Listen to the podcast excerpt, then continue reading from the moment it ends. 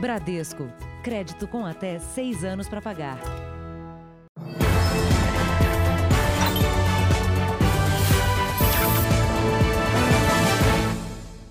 Olá, boa noite. Boa noite. As câmeras de segurança da PM de São Paulo ajudaram a apreender 12 horas depois um dos assaltantes que roubaram um cofre com quase meio milhão de reais. O sistema de rastreamento identificou o carro usado no crime. Um dos assaltantes usa o disfarce de funcionário de empresa de telefonia e, com uma escada, monitora por cima do muro a saída da família da casa de alto padrão.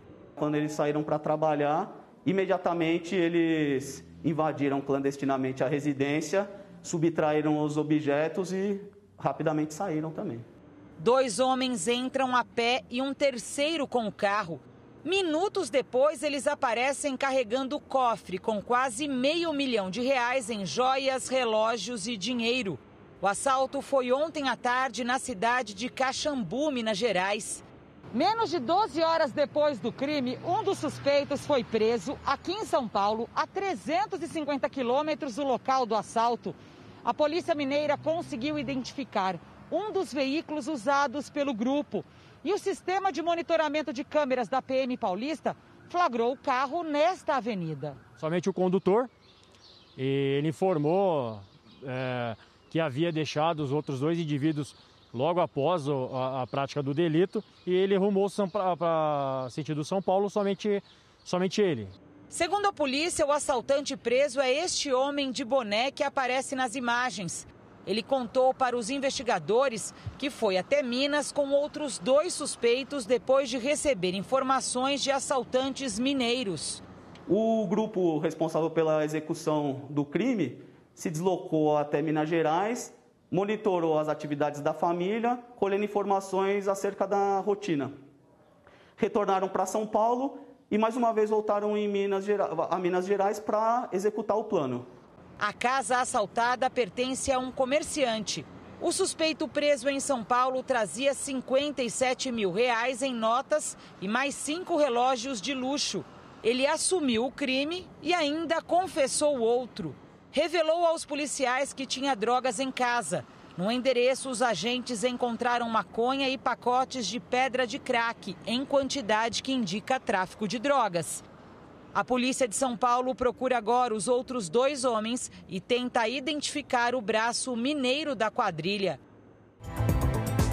Veja agora outros destaques do dia. Bolsonaro autoriza a retomada de discussão sobre o Renda Brasil. Banco Central mantém taxa de juros em 2%. Brasil tem o maior número de recuperados da Covid-19 do mundo. Carro desgovernado invade calçada e crianças escapam por pouco.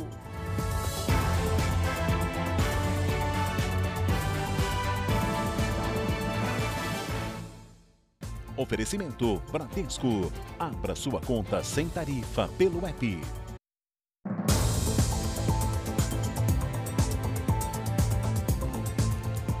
Passageiro foi retirado de um voo após ofender dois comissários. Ele se recusou a seguir simples instruções de segurança dadas pela tripulação. A situação constrangeu as pessoas que estavam no voo. Era uma pessoa que estava ali trabalhando, falou super educadamente, a ofensa foi sem motivo nenhum, a violência foi sem motivo nenhum. O passageiro estava dormindo com o banco inclinado. Ao ser acordado, ele se recusou a voltar o assento na posição normal e começou a fazer ofensas homofóbicas aos funcionários da companhia aérea. Se ela não quer cumprir as regras de segurança e e as regras de segurança existem em todos os locais que a gente frequenta, essa pessoa não pode viajar com, outro, com os demais. E ainda tem a seguinte situação: como essa pessoa estava discutindo uma regra de segurança e é, ainda ofendeu o comissário, então a desembarque dessa pessoa é preventivo. Além de não cumprir uma norma de segurança, ele foi homofóbico com os dois, com os dois comissários que estavam ali. Comissário é agente de segurança de voo. Estão ali justamente para garantir a segurança de todos a bordo. A pena pelas ofensas pode chegar a cinco anos de prisão. Ao desembarcar, o passageiro foi levado para a delegacia do aeroporto e, como não houve prosseguimento da queixa, ele foi liberado. A companhia aérea disse por nota que repudia com veemência qualquer tipo de ofensa e segue todos os protocolos de segurança. A poltrona ela deve ficar na vertical porque em caso de uma parada brusca da aeronave, a tendência natural do seu corpo é ir para frente e retornar. Então, quanto maior o ângulo, ou seja, quanto mais a sua poltrona estiver reclinada, com mais força o seu corpo vai fazer esse movimento e maiores são as chances de você se machucar. Todo procedimento de aviação visa segurança. Vamos falar agora da pandemia. A Prefeitura de São Paulo deve anunciar amanhã um reinício gradual de aulas presenciais em outubro. Essa medida vale apenas para algumas séries e também para atividades extracurriculares. O retorno deverá ser intensificado a partir de novembro. Nós vamos acompanhar agora aqui no Jornal da Record os números de hoje da pandemia no Brasil. De acordo com o Ministério da Saúde, o país tem 4 milhões 419 mil e 83 casos de Covid-19. São 134.106 mortos. Foram 987 registros de mortes nas últimas 24 horas. Também entre ontem e hoje, 49.184 pessoas se recuperaram. No total, já são 3 milhões 720 mil 312 pacientes curados e 564 mil 665 seguem em acompanhamento. O Brasil é o país com o maior número de recuperados da Covid-19. São mais de 3 milhões e 700 mil pessoas dos 4 milhões de casos confirmados. Taxa que também é 10 pontos percentuais maior do que a média mundial. Cíntia foi diagnosticada com o Covid-19 no fim do mês de março. A partir daí, a saúde dela só piorou. Foram 32 dias no hospital, 17 entre a vida e a morte. Chegou um momento que os médicos falaram: olha, não tem mais o que fazer, ela vai continuar entubada, a gente tenta tirar o sedativo dela, mas ela não reage. Hoje, já recuperada, vê a vida de outra forma.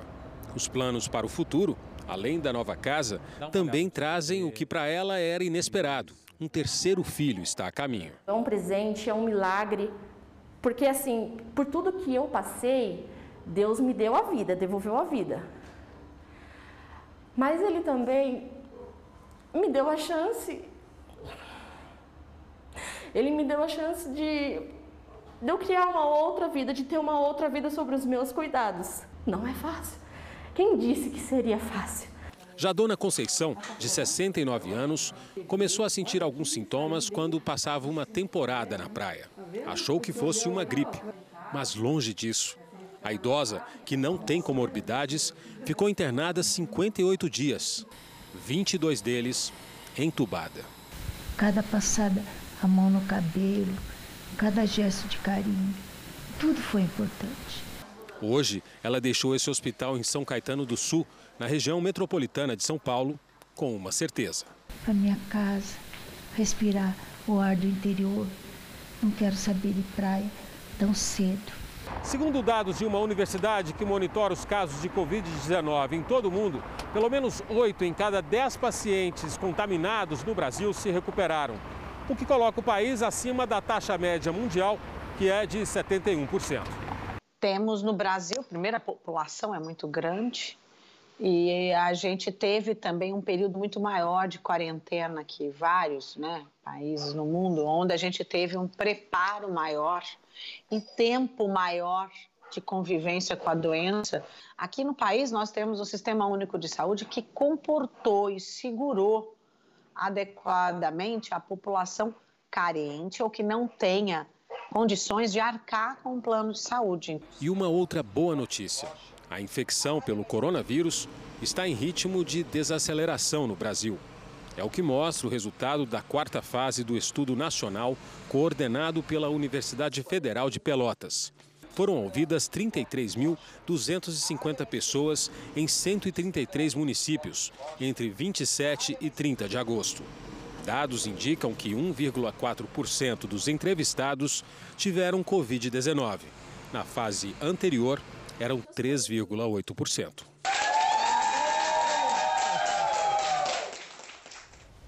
E o governo de Donald Trump já estabeleceu uma estratégia para entregar o mais rápido possível doses gratuitas da vacina contra a Covid-19 ao povo americano. A correspondente nos Estados Unidos, Evelyn Bastos, tem informações e daqui a pouquinho traz mais detalhes para você. Cris Lemos. A doença que interrompeu o estudo de uma das vacinas contra a Covid-19 mais promissoras não deve ter relação com a imunização. O comunicado foi feito pela Universidade Britânica de Oxford, que desenvolve a vacina em parceria com a farmacêutica AstraZeneca. O texto diz que alguns voluntários, sem mencionar quantos, desenvolveram sintomas neurológicos inexplicáveis depois de aplicar o produto. Mas uma revisão independente concluiu que não há evidências para dizer que eles tenham sido causados pela vacina. Os testes recomeçaram nesta semana, inclusive no Brasil. Agora sim, vamos aos Estados Unidos com a repórter Evelyn Bastos, que traz informações sobre a vacina contra a Covid por lá. Evelyn, boa noite. Oi, Fara, boa noite para você, para a Cris e para todo mundo que nos acompanha. Esse plano do qual você falou anteriormente foi desenvolvido por especialistas em saúde e já distribuído para os estados e municípios americanos em forma de manual. Esse documento explica para os governantes como eles devem agir durante as campanhas de vacinação e sugere que as primeiras doses sejam para trabalhadores de serviços essenciais, como os funcionários da saúde. A estimativa é imunizar toda a população até o terceiro trimestre do ano que vem. Hoje, o presidente Trump disse que assim que uma candidata à vacina for aprovada, o país poderá produzir 100 milhões de doses até o fim do ano. E para ele, isso deve acontecer até outubro. Eu volto com vocês, Fara, Cris. Obrigado, Evelyn. Os estados de Pernambuco e Goiás se destacaram nos resultados do IDEB, o Índice de Desenvolvimento da Educação Básica. Com isso, muitos estudantes estão confiantes para o vestibular. Camille, de 17 anos, estuda em uma escola estadual de Goiânia. Ela pretende fazer medicina e está segura que vai se dar bem nos exames. Graças aos professores, aos diretores, à coordenação e a minha dedicação pelos estudos também é, vão me levar a conseguir aprovação em qualquer área que eu quiser. De acordo com o último resultado do IDEB, o ensino médio em todo o país, e não apenas em Goiás e Pernambuco, teve o maior salto de qualidade até agora. A avaliação é feita de dois em dois anos e a nota varia de 0 a 10. Em 2005, o ensino médio brasileiro atingiu a nota de 3,4. Já no ano passado, a nota deu um salto e atingiu o patamar de 4,2, a maior da série histórica, mas ainda abaixo da meta estipulada pelo Ministério da Educação, que é 5. Nas escolas públicas, o índice passou de 3,5 para 3,9. Já nas particulares, foi de 5,8 para 6. A diferença entre o ensino público e o privado diminuiu de 2,3 para 2,1 pontos. Pelos dados divulgados, também é possível dizer que o ensino é melhor nos primeiros anos de escola. O Brasil cumpriu a meta fixada para o período entre o primeiro e o quinto ano da educação fundamental. Nesse caso, o IDEB foi de 5,8 para 5,9. Do sexto ao nono ano, o país subiu de 4,7 para 4,9. Há um saldo qualitativo no desenvolvimento dessas desses alunos, desses sujeitos sociais. A polícia do Rio de Janeiro analisa imagens de câmeras de segurança de um ônibus para identificar os criminosos que atiraram em um enfermeiro. A vítima foi baleada durante um assalto porque estava com fones de ouvido e não percebeu os assaltantes. Quem sempre se dedicou a salvar vidas, agora precisa de ajuda. Uma pessoa que quando a pessoa passa mal, ele sai de dentro da nossa casa, como já aconteceu para socorrer outras pessoas. Ele sempre falou para mim, eu amo a minha profissão, eu amo salvar vidas. E hoje ele está precisando ser salvo. O enfermeiro Luiz Otávio Silva, de 27 anos, está internado em estado grave neste hospital. O rapaz voltava para casa depois de mais um dia de trabalho. Quando os criminosos entraram no ônibus, Luiz Otávio não percebeu o assalto porque estava com um fone de ouvido. Ele escutava uma aula e fazia anotações no caderno de cabeça baixa. O enfermeiro só se deu conta do que acontecia quando já estava sob a mira de uma arma. Assustado, ele demorou para entregar o celular. e os criminosos então se irritaram e atiraram contra a vítima. Os assaltantes ainda levaram o celular do enfermeiro e fugiram por essa passarela junto com os pertences de outras pessoas. Essa passageira do ônibus, que não quer ser identificada, viu quando eles gritaram com a vítima. Se alguém reagir, estoura. Se ele não entregar, estoura ele, estoura ele. E aí as pessoas nervosas foi quando a gente ouviu o tiro. As câmeras do coletivo registraram a entrada de um dos criminosos. Ele está de boné e mochila. Depois que os disparos são feitos, os passageiros e o motorista tentam ajudar a vítima. Acho que eu não tinha necessidade de ter dado um tiro nele se já foi a intenção pegar o celular. Quero muita justiça. A Justiça do Trabalho de Belo Horizonte condenou uma advogada a pagar indenização por danos morais a uma estagiária ofendida com palavras racistas. Maíra conta que durante a confraternização de fim de ano, em 2018, foi chamada de macaca na frente dos colegas pela advogada, dona do escritório de direito onde fazia estágio. Eu lembro de ter ficado muito pasma, todo mundo ficou sobre a situação, de não entender de por que ela teve aquele tipo de comportamento. Eu lembro de ter esperado até o final da, dessa relação de entregar os presentes. E logo após eu fui embora e sem entender nada do que estava acontecendo, literalmente. A jovem entrou na justiça alegando ter sido vítima de situação humilhante, dolorosa e vexatória. A advogada acabou condenada por danos morais e terá que indenizar Maíra em 6 mil reais. Como o estágio só foi formalizado quatro meses depois do início, a Justiça do Trabalho também reconheceu vínculo empregatício por todo o período da prestação do serviço. Na sentença, a juíza diz que, ainda que o fato tenha ocorrido em uma festividade, foi entre todas as pessoas do ambiente de trabalho e teve como protagonista a chefe da reclamante. Para a magistrada, a formalização tardia não basta para caracterizar o estágio e era uma forma de utilização de mão de obra de menor custo. Este especialista explica que, desde 2004, a Constituição permite o julgamento de ações por danos morais na Justiça do Trabalho. A Constituição passou a inserir no rol de competências da Justiça do Trabalho a apreciação de danos extrapatrimoniais, o dano moral, o dano à honra subjetiva da pessoa, desde que decorrentes da relação de emprego. Maíra espera que a vitória sirva de exemplo para que outras pessoas não se calem. Espero que esse tipo de atitude seja exemplo para dentro da minha família, que já sofria com isso e sofre sempre, e principalmente para as pessoas que estão próximas a mim, sabe? Isso para mim é muito mais importante. A advogada condenada a pagar a indenização não quis falar com a reportagem. Já o advogado de defesa afirmou que ela usou o termo macaquice e não macaca para dizer que Maíra seria alegre, divertida e engraçada.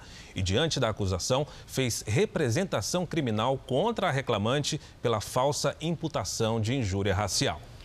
O atacante Neymar, do Paris Saint-Germain, foi punido com dois jogos de suspensão por agredir o adversário que ele acusou de racismo. No final de semana, o brasileiro deu um tapa na cabeça do zagueiro espanhol Álvaro Gonzalez. No bate-boca, Neymar acusou o jogador de uma suposta ofensa racista. A comissão disciplinar da Liga de Futebol Profissional da França também abriu investigação contra o zagueiro.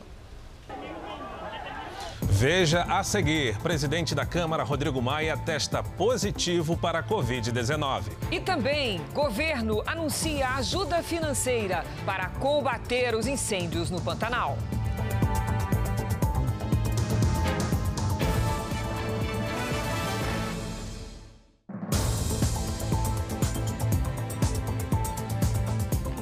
O presidente Jair Bolsonaro deu aval à retomada das discussões em torno do benefício que pode substituir o Bolsa Família. A reviravolta em torno do Renda Brasil começou a ser costurada em conversas que o presidente teve com o ministro Paulo Guedes e aliados. Reservadamente, Jair Bolsonaro já fala que não desistiu e ainda quer a criação de um novo programa social para substituir o Bolsa Família. O governo estuda formas de financiar o Renda Brasil mas deve deixar que a discussão ocorra no Congresso. Atualmente, cerca de 14 milhões de famílias recebem o Bolsa Família e com os vulneráveis identificados durante o pagamento do auxílio emergencial, a estimativa é que mais 6 milhões de famílias sejam incluídas no Renda Brasil. Para fechar essa conta, será preciso mais recursos. Eu estou autorizado pelo presidente, ele me deu sinal verde e a partir de agora eu vou conversar com os líderes do governo, no Senado e na Câmara, conversar com a equipe econômica, ah, mas a semana que vem a ideia é apresentar um relatório é, que tenha as PECs e também a criação desse programa.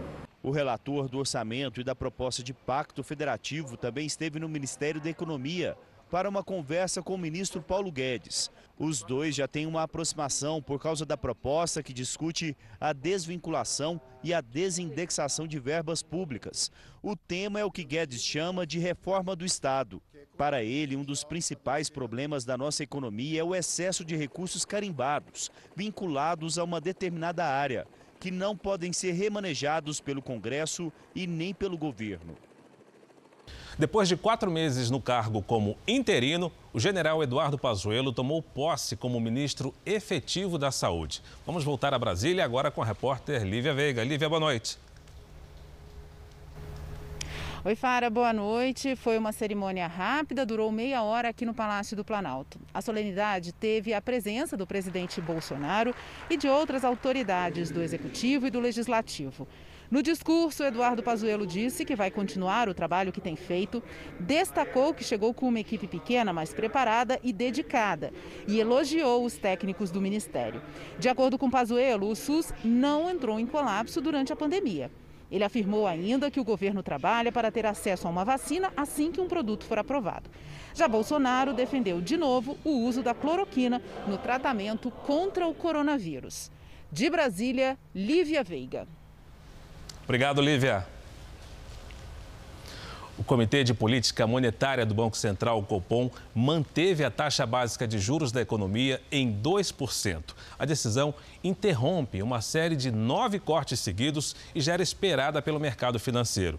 E a Fundação Getúlio Vargas apontou o crescimento do Produto Interno Bruto, o PIB, de 2,4% em julho em relação a junho. Comparando julho do ano passado, houve queda de 6,1%.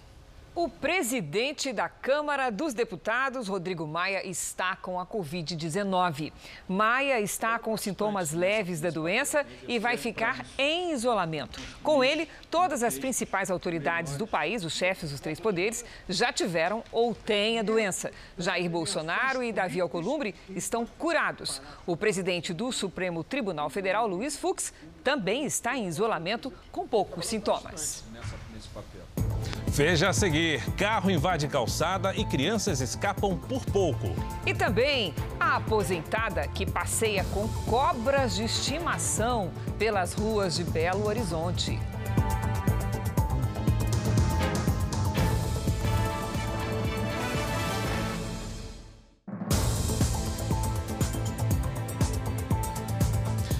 Superior Tribunal de Justiça deu à Prefeitura do Rio o direito de assumir a administração da linha amarela, uma das principais vias expressas da cidade. Nós vamos conversar com Pedro Paulo Filho. Pedro Paulo, boa noite. Os motoristas querem saber: as catracas do pedágio já foram liberadas? Oi, Fara, boa noite para você, boa noite a todos. Olha, agora há pouco as cancelas foram liberadas, foram levantadas e o pedágio deixou de ser cobrado nos dois sentidos aqui da linha amarela. Mais cedo, o Superior Tribunal de Justiça derrubou todas as liminares que, da Justiça Estadual que impediam a tomada de controle por parte da Prefeitura. Na decisão, o presidente do Superior Tribunal de Justiça disse que há indícios de obras superfaturadas que provavelmente causaram a elevação do preço do pedágio. Isso por causa, graças a termos aditivos firmados em contratos com a Prefeitura, com gestões municipais passadas. Pelos cálculos da Prefeitura, a concessionária que administra a linha amarela fatura todos os dias um milhão de reais com o pedágio. 120 mil veículos passam por aqui diariamente. O prefeito Marcelo Crivella comentou a decisão. A nossa tendência, inclusive, é aproveitar os funcionários que já trabalham lá, para que a gente possa manter os serviços todos. Agora, a ideia do pedágio será bem menor. São Paulo, Belo Horizonte e Rio de Janeiro definiram mais candidatos para as eleições municipais. O prazo para a realização de convenções partidárias se encerra hoje. No Rio, Eduardo Bandeira de Melo será o candidato da Rede Sustentabilidade. Ele terá como vice Andréia Gouveia Vieira. O Partido dos Trabalhadores confirmou Benedita da Silva para concorrer ao cargo. O nome do vice ainda não foi oficializado. Já em São Paulo, Celso Russomano foi definido como candidato pelo Republicanos. Marcos da Costa, do coligado PTB, entra como vice. Ontem à noite, a Rede Sustentabilidade escolheu Marina Elou como candidata. O vice será Marco de Preto. Em Belo Horizonte, o PSDB oficializou o nome de Luísa Barreto. O vice será Juvenal Araújo. O PCdoB definiu Vadson Ribeiro para a disputa. A chapa terá Cátia Virgílio como vice. João Vitor Xavier teve a candidatura oficializada pelo Cidadania. O vice será Leonardo Bortoleto, do Democratas. O PTC anunciou Paula Aparecida Gomes como vice na chapa de Fabiano Caseca do PROS. E o Partido Republicanos confirmou Marley Rodrigues como vice ao lado de Lafayette Andrada. A Justiça do Rio Grande do Sul interrompeu novamente o processo de impeachment do prefeito de Porto Alegre, Nelson Marquesan Júnior, do PSDB. Essa decisão é considerada rara no meio jurídico. O desembargador Antônio Maria Rodrigues de Freita Iserhard discordou de um dos colegas que havia permitido que o processo de impedimento continuasse seu rito normal na Câmara de Vereadores. Ele entendeu que a decisão não havia sido corretamente fundamentada. A disputa jurídica começou há duas semanas, quando a defesa do prefeito conseguiu uma liminar interrompendo o processo de impeachment. A Câmara de Vereadores recorreu e conseguiu derrubar a liminar. Diante disso, os advogados de Marquesan recorreram mais uma vez à Justiça, com um mandado de segurança. Ele não tem natureza jurídica de recurso e ele dispõe de autonomia em relação às ações anteriores. Por isso que ele foi julgado por um outro desembargador, porque ele é autônomo em relação ao recurso anterior. A decisão é polêmica e incomum. E chama atenção que o desembargador Iserhard ocupe uma vaga que é de indicação do governo do estado. Ele assumiu em 2004, em cerimônia de posse com o governo em exercício na época do PSDB, partido do prefeito Nelson Marquesan Júnior.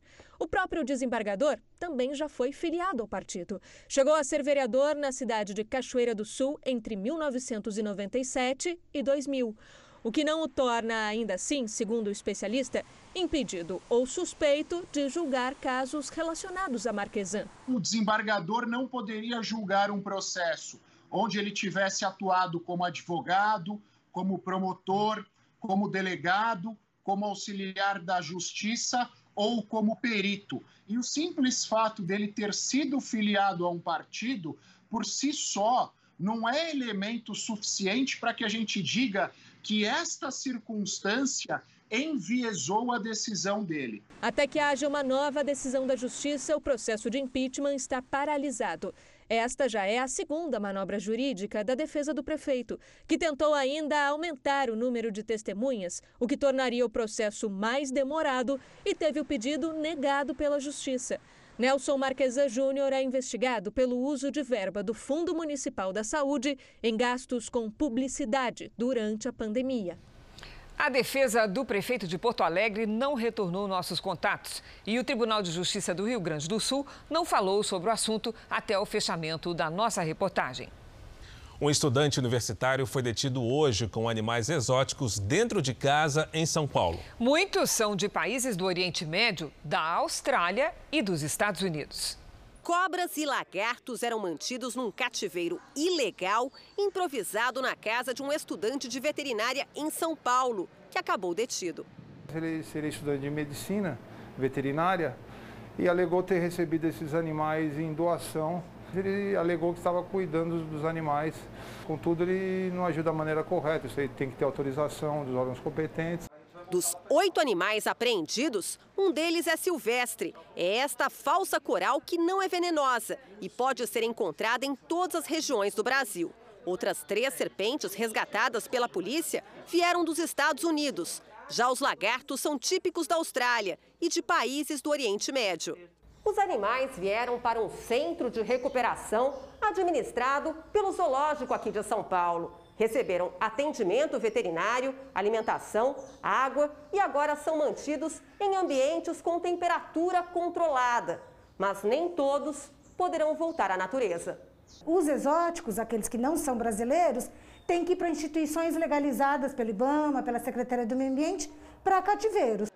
O estudante de veterinária foi liberado depois de prestar depoimento. Vai aguardar em liberdade a decisão da justiça por manter sem permissão animais silvestres e exóticos em cativeiro. Os dois crimes somados seriam dois anos de prisão, que pode ser certamente será substituída por alguma pena alternativa.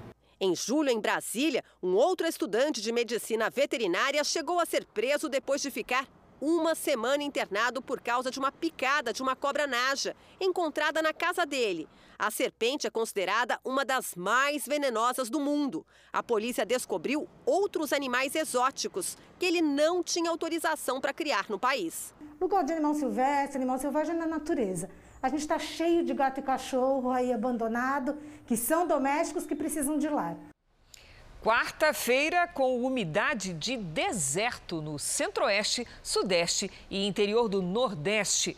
Os índices ficaram abaixo de 20%. Já no sul, um temporal atingiu o estado gaúcho. Será que essa chuva vai avançar para as regiões que sofrem com estiagem? Lidiane, boa noite. Veredito com você. Vai ou não vai? Vai sim, Cris, mas só no fim de semana e por enquanto no Sudeste, viu? Boa noite para você, para o Fara, para todo mundo que nos acompanha. O temporal no Rio Grande do Sul atingiu a região das Missões, no interior, com granizo e rajadas acima de 100 quilômetros por hora. A ventania não durou meia hora, mas destelhou dezenas de imóveis e derrubou árvores. Amanhã, a frente fria leva os temporais para Santa Catarina. E tem alerta para granizo e a ventania pode passar dos 70 km por hora. Do Paraná ao Nordeste, tempo firme e bem quente. O calor aumenta nos próximos dias e por isso o risco de queimadas é ainda maior em toda a região central. No extremo norte e no litoral do Nordeste, sol e pancadas. Cuiabá pode ter novo recorde de calor até o fim de semana. Amanhã, máxima de 41 graus. Em Palmas, faz até 38. Em Salvador, 28. Em Manaus e no Rio de Janeiro, 33. Em Florianópolis, 24 graus. Em São Paulo, chuva só no fim de semana. Amanhã, ainda bem quente e seco. 32 graus é a máxima, Cris. Eu gosto quando você diz chuva só no fim de semana. Só. Obrigada, Lídia. Até amanhã. E o governo federal liberou hoje 10 milhões de reais ao estado de Mato Grosso para ajudar no combate aos incêndios no Pantanal. Um quinto de todo o bioma já foi devastado pelo fogo. Em Cuiabá, o ministro do Desenvolvimento Regional, Rogério Marinho, assinou o plano de apoio para combater o fogo no Pantanal. Serão 10 milhões de reais para apoiar o estado de Mato Grosso. Passa a ter o apoio mais decisivo do governo federal, não que ele não já estivesse ocorrendo, através do CMBio, do, do ministro Ricardo Salles, né, dos, das Forças Armadas, através do Exército, como relatou aqui o governador. E agora nós estamos aportando recursos é, através da nossa Defesa Civil, né, para que é, esses esforços possam ser potencializados. Dados do IBAMA e da Universidade Federal do Rio de Janeiro revelam que a área queimada em todo o Pantanal este ano já se aproxima da marca de 3 milhões de hectares, superior a 19 cidades de São Paulo. 20% de todo o bioma foi devastado. Estas imagens mostram o resgate de um veado pantaneiro, animal desidratado e com queimaduras. Este filhote de sagui, também resgatado das queimadas, está respondendo bem ao tratamento. Ele está bem novinho ainda, e está amamentando, tá? Esta semana, a Polícia Militar Ambiental resgatou esta anta no Pantanal de Mato Grosso do Sul. O animal chegou ainda com vida ao centro de reabilitação, mas hoje não resistiu. Já o preá, bastante frágil, teve queimaduras nas quatro patas e luta para sobreviver. Manter o animal vivo, do Pantanal até aqui a capital, é sempre um grande desafio, já que muitos não sobrevivem à viagem. Por isso, o Instituto de Meio Ambiente do Estado mudou a estratégia e enviou hoje veterinários e biólogos até os locais de combate às chamas, para tentar aumentar a sobrevida dos bichos. A ideia é que esses animais recebam o primeiro é, tratamento ali, né, na região, para que eles cheguem mais estáveis e a gente tenha uma taxa de recuperação maior. O Senado instalou comissão para acompanhar as ações de combate ao incêndio no Pantanal e propor soluções. O vice-presidente Hamilton Mourão se reuniu hoje com o diretor do Instituto de Pesquisas Espaciais. O diretor do INPE, o Instituto Nacional de Pesquisas Espaciais, evitou a imprensa na chegada ao anexo do Palácio do Planalto para o encontro com o vice-presidente. Ontem, Hamilton Mourão se queixou de que apenas os dados negativos eram divulgados. Hoje, na saída do encontro, garantiu que não haverá mudanças na forma de publicar as informações e disse que pediu ao diretor do INPE dados detalhados para melhor prevenção e combate às queimadas. Eu não estou aqui para esconder dados, nós não estamos aqui para esconder dados. Ou seja bom ou seja ruim, ele tem que ser mostrado. Né? Eu tenho responsabilidade perante a população brasileira, em particular a população da Amazônia, e no meio que eu trabalhei toda a minha vida, tem algumas coisas que são muito caras. É honra, lealdade, honestidade, troço eu não abro mão em hipótese alguma. No Senado foi instalada hoje uma comissão temporária externa para acompanhar as ações de combate aos incêndios no Pantanal. Os senadores viajam no sábado para conferir de perto a situação. Confissões inéditas do ex-governador do Rio, Sérgio Cabral, contadas à Polícia Federal, revelam que o Grupo Globo sabia do esquema criminoso de compra de votos envolvendo o Estado e o Comitê Olímpico Internacional para a escolha do Rio de Janeiro como sede dos Jogos de 2016. Se aproveitando da relação próxima com Sérgio Cabral, os executivos da Globo fizeram um pacto assegurar a qualquer custo a compra exclusiva dos direitos da Olimpíada. O medo era perder mais uma vez o direito de transmissão para a concorrência.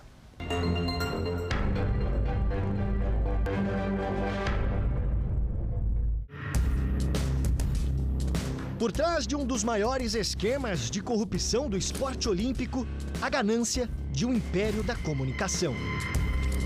Grupo Globo teria se beneficiado de informações privilegiadas sobre a compra de votos que garantiu o Rio de Janeiro como sede das Olimpíadas em 2016. São revelações do ex-governador Sérgio Cabral, condenado a quase 300 anos de prisão em 14 processos da Operação Lava Jato. Ele é apontado como o líder de uma organização criminosa que teria desviado bilhões de reais dos cofres públicos do Estado. E ao longo de anos, Cabral manteve estreita relação de amizade com Roberto Irineu e João Roberto Marinho, os irmãos que comandam os negócios da Globo. As fotos são de um evento do grupo Globosat, onde todos aparecem bem à vontade. O Jornal da Record teve acesso com exclusividade às informações que Sérgio Cabral passou à Polícia Federal. Nos próximos meses, o ex-governador promete entregar outras provas e dar mais detalhes sobre como o Grupo Globo teria se beneficiado do esquema de corrupção que envolveu o governo do estado e o Comitê Olímpico Internacional. Um escândalo que manchou a escolha do Rio como sede dos Jogos. Uma história que começa em 2005. Pela primeira vez, a TV Globo, em crise financeira, perdia para a Record TV o direito de transmitir as Olimpíadas de 2012 em Londres. O valor de cerca de 11 milhões de reais oferecido pela emissora carioca foi coberto pela concorrente paulistana. Pela nova delação do ex-governador, quatro anos depois, ele foi procurado por João Roberto Marinho.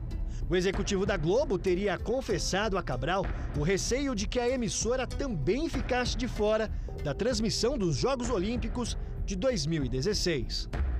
O encontro teria acontecido no Palácio Guanabara em agosto daquele ano. Segundo o ex-governador, Marinho queria saber quais eram as reais chances do Rio de Janeiro na disputa para sediar as Olimpíadas.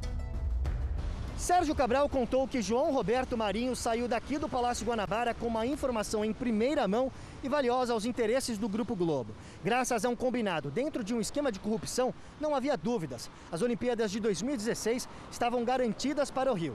Desta forma, ainda segundo Cabral, o executivo da Globo não teria medido esforços para a compra da transmissão do maior evento esportivo do mundo.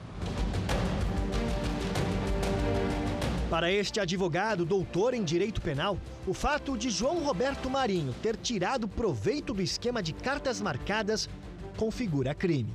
Caso, na dinâmica do fato descrita, se aponte ali que a rede de televisão pagou o valor né, para obter uma vantagem ilícita, né, ou prometeu pagar valor para obter vantagem ilícita, isto poderia caracterizar o crime de corrupção ativa. No anúncio da vitória no Rio, na Europa, em outubro de 2009, teve festa.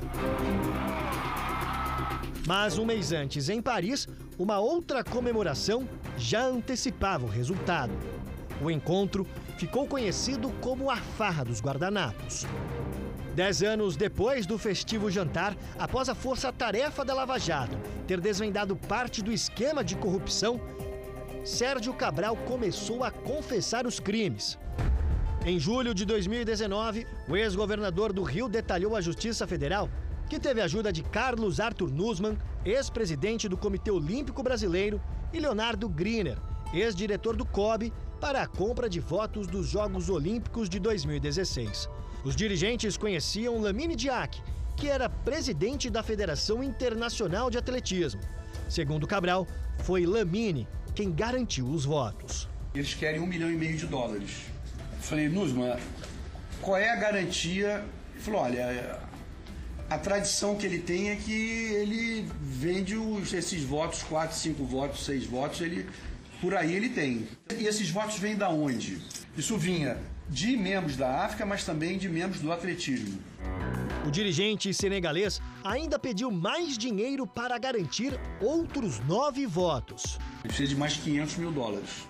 O depósito de 2 milhões de dólares, hoje equivalente a mais de 11 milhões de reais, teria sido feito pelo empresário Arthur Soares, o rei Arthur. Em troca, garantiu contratos com o Estado. Mas Cabral não falou tudo o que sabia. No próximo depoimento, ele promete revelar novos bastidores das negociatas. Entre eles, mais uma evidência da vantagem obtida pela Globo na transmissão da Rio 2016. Sérgio Cabral e Nussmann teriam trabalhado para convencer o Comitê Olímpico Internacional da importância de garantir a exclusividade do evento ao Grupo Globo nos canais fechados. Ao quebrar o silêncio, Sérgio Cabral traz à tona a podridão por trás do esporte. Os esquemas para lucrar com eventos esportivos não pararam nas Olimpíadas. Onde tem Globo e tem esporte, existem indícios de corrupção. A emissora teria garantido o monopólio nas transmissões dos Jogos da Copa do Mundo à base de propina. Segundo o promotor suíço Thomas Hilbren, uma empresa teria pago 37 milhões de francos suíços, o equivalente a mais de 22 milhões de reais, para que a Rede Globo pudesse exibir sozinha as partidas do Mundial. O dinheiro teria sido pago a João Avelange e Ricardo Teixeira, que comandaram a CBF durante 30 anos. A relação da Globo com a Confederação Brasileira de Futebol durante muito tempo foi repleta de escândalos. Os quatro últimos mandatários do futebol nacional envolvidos em corrupção nunca foram denunciados pela emissora carioca. E tem mais na Copa Libertadores. José Ávila, sócio da Globo e dono da maior afiliada da rede da família Marinho, admitiu o pagamento de propina para ter os direitos das transmissões das partidas entre 1987 e 1995. A operação garantiu à Comembol um total de 262 milhões de dólares. O prometido legado olímpico hoje se resume ao abandono. As arenas estão praticamente sem utilidade. Um evento que só fez enriquecer os figurões do jogo sujo dos negócios. A Rede Globo foi procurada e mais uma vez não se manifestou sobre as denúncias apresentadas na reportagem. O furacão Célia atingiu o sul dos Estados Unidos, causou estragos, mas perdeu força e virou tempestade tropical. Sally tocou o solo no estado do Alabama e avançou pelo continente, deixando um rastro de destruição. Estruturas inteiras vieram abaixo. Essa é a primeira vez em 16 anos que a região foi atingida por um furacão. Autoridades alertam que as chuvas torrenciais vão provocar mais enchentes nos próximos dias. Na Louisiana, onde os moradores ainda se recuperam da passagem do furacão Laura há poucas semanas, mais estragos. O Sally também causou inundações no Mississippi, atingiu a região oeste da Flórida, prejudicou a visibilidade, derrubou árvores e destelhou casas. Nos quatro estados afetados, mais de 500 mil pessoas estão sem energia elétrica. Segundo o Centro Nacional de Furacões, o fenômeno perdeu força e virou tempestade tropical, mas ainda vai causar danos ao cruzar o país e voltar ao oceano, onde novas tempestades estão se formando. Pela segunda vez na história dos Estados Unidos, cinco tempestades se formaram ao mesmo tempo no Atlântico. Uma delas, Ted, ganhou força nas últimas 24 horas e virou furacão. Mas, segundo os especialistas, ainda é cedo para determinar se os Estados Unidos também estão na rota do Ted. Duas crianças escaparam por pouco de um carro desgovernado na Turquia. O acidente foi registrado pelas câmeras de vigilância. O carro invade a calçada em alta velocidade e quase atinge o carrinho de bebê e uma criança do lado de fora de uma loja. A rua de comércio popular é uma das mais movimentadas da região. Nesta outra imagem de dentro da loja, a câmera mostra o momento em que o carro invade o local três pessoas ficaram feridas. Agora de volta ao Brasil. Uma mulher ficou conhecida essa semana depois que o vídeo dela com um animal de estimação viralizou na internet. E se você estiver se perguntando por que algo tão rotineiro chamou tanto a atenção, é que o bichinho de estimação é simplesmente uma cobra. Toda vez que a Mônica sai para passear com o mascote, é assim. Você já reparou? Ela carrega uma jiboia. Fiquem querendo pegar, tirar foto. Tio Patinhas é uma jiboia arco-íris do Cerrado. Tem 8 anos, 1 metro e 50 centímetros e 2 quilos. O Vanderlei foi logo fazendo amizade. Para mim é um bicho inofensivo. A cobra só vai te morder se você atacá-la se você mexer com ela ou pisar nela. A Mônica ficou famosa depois que esse vídeo viralizou nas redes sociais. Ela tira a cobra da bolsa no centro de Belo Horizonte, coloca na grama e fica observando. A aposentada conta que onde vai, leva tio Patinhas junto. Vou em shopping, vou fazer lanche, vou na igreja. Cinema, eu ponho na bolsa, ponho a cabecinha dela e ela vê o filme. Mônica cria outras duas cobras em um apartamento na capital. Apesar do tamanho, elas não têm veneno, possuem dieta balanceada e também assistem à televisão. Elas assistem novela, na Record. A Mônica comprou as cobras seis anos atrás. Pagou cerca de R$ 2.500 em cada uma delas. Foi na época em que ela passou por uma cirurgia no coração e garante que a Companhia das Jiboias ajudou na recuperação. De lá para cá, elas não se separaram mais. Alguns vizinhos não gostam nada das jiboias, mas a Mônica tem autorização do Ibama para manter os animais em casa. Sempre que sai, ela carrega a documentação. Este veterinário explica que para ter um animal silvestre como este em casa, é preciso comprar de um vendedor autorizado. Ela tem que vir chipada, né? Em, em, na sua casa ou onde você estiver criando, tem que ter todo o cuidado, né? Sobretudo com temperatura e umidade. Teria coragem, né? Entre a cobra e a onça, eu fico a onça. Jornal da Record termina aqui. A edição de hoje na íntegra e também a nossa versão em podcast estão no Play Plus e em todas as nossas plataformas digitais. E à meia-noite e meia tem mais Jornal da Record. Fique agora com a novela Apocalipse. A gente se vê amanhã. Até lá. Excelente noite para você e até amanhã.